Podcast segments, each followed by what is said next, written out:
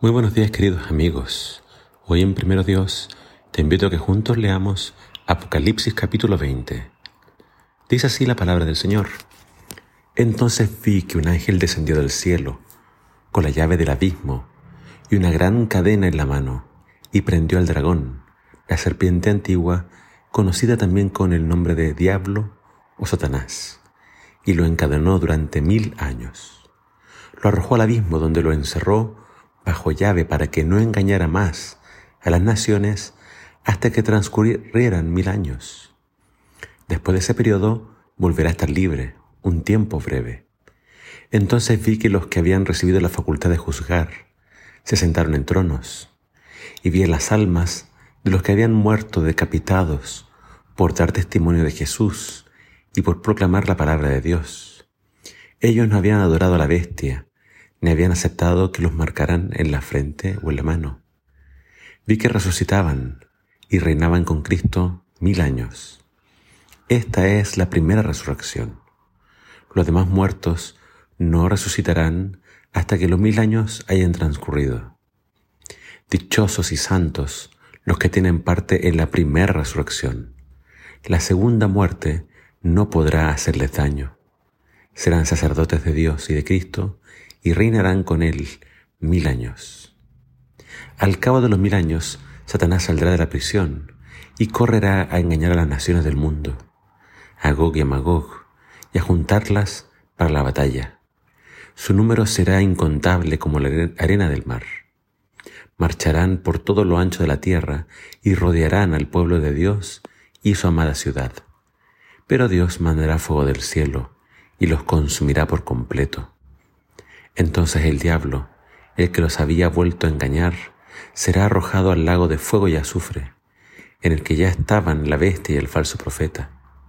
Allí serán atormentados día y noche por los siglos de los siglos. Y vi un gran trono blanco sobre el que alguien estaba sentado. Al verlo, la tierra y el cielo salieron huyendo, sin dejar rastro alguno. Y vi a los muertos, grandes y pequeños, de pie delante del trono se abrieron entonces los libros y se abrió también el libro de la vida. Los muertos fueron juzgados de acuerdo con lo que estaba escrito en los libros, según sus obras. El mar entregó los muertos que había en él, y lo mismo hicieron la muerte y el Hades, y cada uno fue juzgado según sus obras. Y la muerte y el Hades fueron lanzados al lago de fuego. Este lago de fuego es la segunda muerte, y el que no estaba inscrito en el libro de la vida fue arrojado al lago de fuego. Apocalipsis capítulo 20 nos presenta los eventos que ocurren después de la segunda venida de Cristo. El capítulo 19 nos presentaba a Jesús viniendo a buscar la iglesia, la novia, y se la lleva a su casa, al cielo. Pero entonces comienza el periodo de los mil años. Satanás dice que queda apresado acá en la tierra y no puede engañar a nadie, porque en realidad en la segunda venida de Cristo los justos son llevados al cielo y aquellos que no creyeron mueren en la segunda venida de Cristo. Por tanto, Satanás está solo en la tierra y no tiene a quien engañar, no tiene a quien tentar. Es después de los mil años que ocurre esta segunda resurrección. Acá Apocalipsis 20 nos menciona siempre dos grupos y dos eventos. La primera resurrección es la resurrección de los justos, que ocurre en la segunda venida. Cuando Cristo viene entonces, se lleva a los que están vivos, justos, y los que habían muerto resucitan para irse con Él y estar con Él en el cielo por mil años. Pero entonces, después de los mil años, ocurre la segunda resurrección, la de los impíos, la de los pecadores. Ellos se levantan para recibir su condenación. Ellos son los que están acá al final del capítulo, delante de Dios, para ser juzgados. Y entonces se abren los libros. Claramente sus nombres no están en el libro de la vida. Ellos nunca creyeron, nunca se arrepintieron, nunca aceptaron a Jesús. Y también se abren los libros donde están escritas sus obras, todo lo que han hecho, todo el mal, toda su desobediencia y rebeldía queda expuesta y entonces todo el mundo se da cuenta de que los juicios de Dios son justos. Dice que Satanás los engaña una última vez y ellos suben para atacar la santa ciudad, la Nueva Jerusalén. Pero cuando están por atacar y cuando ya tienen rodeada la ciudad, es que cae el fuego del cielo y los consume. Y acá tenemos que nuevamente reflexionar en esta idea importante.